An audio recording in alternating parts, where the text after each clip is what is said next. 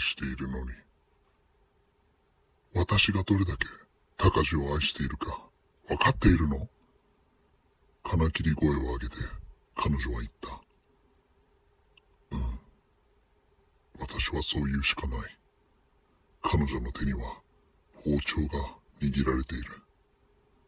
玄関に続く廊下を塞ぐように立っているので逃げられない。下手に動けば刺される。彼女の目がそう告げていた。じゃあどうして別れるなんて言うの？それはちょっと、はっきり言いなさいよ。いや、私の歯切れの悪さに彼女は苛立ち始めている。どう答えればいい？どう答えれば彼女は納得する？私は頭を回転させた。答えを間違えれば彼女が自分自身を傷つける可能性もある。それはそれで困る。この局面を乗り切る言葉を必死に記憶から探すが何も出てこない。ヒントなどどこにもない。出るのは冷や汗だけだった。言いたくないってわけ？そういうわけじゃ。言えないのね。彼女の目が座り、包丁を握る手が動く。違うから、落ち着こうとりあえず。私は落ち着いてるわよ。彼女が包丁を持った腕を勢いよく右に振り、壁に穴が開いた。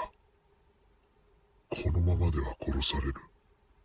冷や汗が油汗に変わった。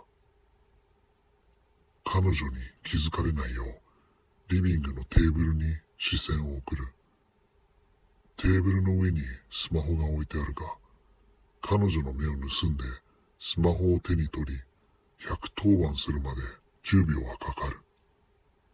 何度シミュレーションしても通報する前に刺される気がする。でも、彼女の精神はどんどん不安定になってきている。もう、この手にかけるしかない。私は、彼女の注意が一瞬そびれた隙に、テーブルの上のスマホに勢いよく手を伸ばした。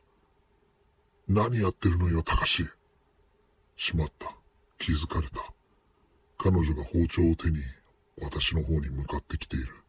万事休すだ。私はパニックの中、奇跡を祈って彼女の理性に呼びかける。私は、私は、高しじゃありません。しかし、続く言葉は、口から出てこなかった。お腹が焼けるように熱い。朦朧とする意識で彼女の顔を見て私は思う。